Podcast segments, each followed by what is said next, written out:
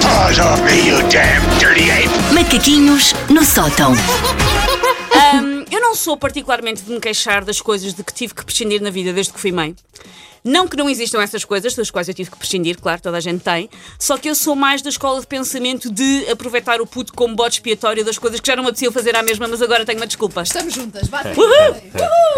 O, não me apetecer sair à noite, não me apetecer atender telefonemas, não me apetecer sair de casa eh, sem ver se a roupa tem nódulas. Se posso. Ai, Usar, não usar os posso. filhos como desculpa. Tão Ai, bom. Que, que isto é pouco abordado, penso eu. O facto É, de é. nós podermos usar as Mas crianças usas a, como. usas a doença do teu filho ou usas qualquer co- outra coisa do teu filho? Não, não, não lhe invento Pois, doenças que ele não tem, porque eu sou. Isso é horrível. Eu não Isso sou, azar. eu não sou supersticiosa, mas com isso sou. Sim, eu nunca sim, invento sim. doenças Não, de não pessoas. vamos aguardar, não é? Isso Nunca, nunca invento, mas, mas pronto. Mas, ai, não dá porque ele Exatamente. tem coisas. Ahm, porém, dentro das coisas que eu deixei de fazer desde que fui mãe, há uma ah, para a qual eu comecei a ter bastante menos tempo e tenho algumas saudades, que é ir ah, a salões de estética com a regularidade recomendável, vou-lhe chamar assim. Eu se calhar vou andando então. Estou mesmo a ver o que é. Vem por aí, Tony Ramos. Não, mais ou menos. Vou Ah, não, andando. não é esse o ângulo, não é esse o ângulo. Sim, Ah, ok. Eu já fui uma pessoa que teve unhas bonitas e com cores da moda e agora tenho apenas dois cascos que parecem dois troncos de Espereira ruídos por um bulldog francês. é isto. Ah, Lembro-me bem da tua fase, unhas compridas Sim, e, e bem mani que- manicura- e que estou sempre para voltar, mas que Sim. isto acaba assim. Ah, E eu também já tive ah, boas depilações, agora tento em casa fazer o possível ah, para uma pessoa que não tem curso superior de agronomia, a pessoa faz o que consegue, não é? Ahm, uma das coisas que eu recordo com carinho e saudade dos centros de estética que experimentei ah, um pouco por toda a cidade é a decoração dos centros de estética, daquelas pequenas câmaras de tortura onde somos atacadas com cera quente e pinças insistentes e ainda pagamos por isso. Ahm, é porque eu fico a achar que há uma espécie de ata internacional das regras e preceitos da decoração das salinhas de estética, já que a decoração é muito padronizada em É todas verdade, as salões é verdade, de estética. A primeira coisa que se repara logo quando se entra é que os candeeiros têm todos dimmer e luzes baixas. Uma pessoa entra nesse sítio e tem sempre uma luz baixa, porque dão aquela sensação entre o romance e a suruba de vão escada. É o que se quer.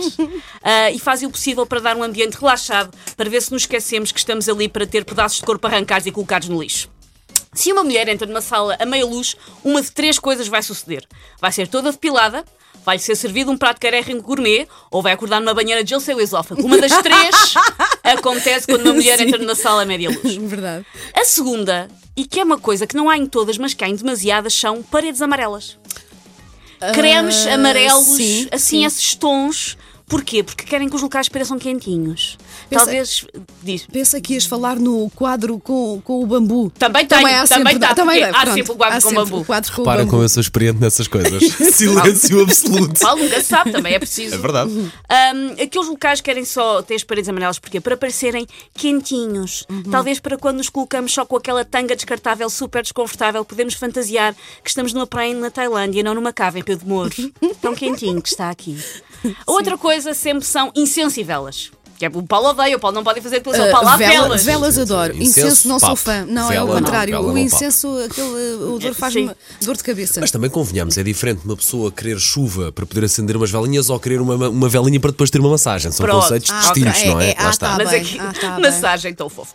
Um, Pois, pois é, a depilação, alguém estava a pensar as Pois. massagens. Portanto, incenso e velas nos salões de estética, porquê? Porque os cheiros relaxam, porque nada tira as dores lancinentes de cera na genitália ou daquelas coisas que agora há de pulsar que basicamente nos eletrocutam o pelo até ele E que temos que falecer. usar uns óculos protetores. Sim, sim, sim, É que nunca é bom sinal. Nada tira as dores disso, como cheira a baunilha de Madagascar. Passam logo as dores. Aliás, uma pessoa, quando leva uma facada ou um tiro, a primeira coisa que o INEM faz é acender um incenso de lavanda, porque passa logo a dor. Ajuda imenso. As ambulâncias depois- carregadas de incenso. Sim, sim. E depois só temos ah, velas de, fru- de frutos vermelhos, não dá para este caso. Bom, ah, outra coisa que há sempre são cortinas de nylon esvoaçante. São geralmente, não sei porque esta panóplia de cores, mas anda sempre aqui, são geralmente verde alface, roxas ou laranja, ou então branquinhas, para dar ali uma alegria ah, a uma tarde que basicamente consiste em ter uma desconhecida a ralar-nos pele morta dos pés como se fosse parmesão.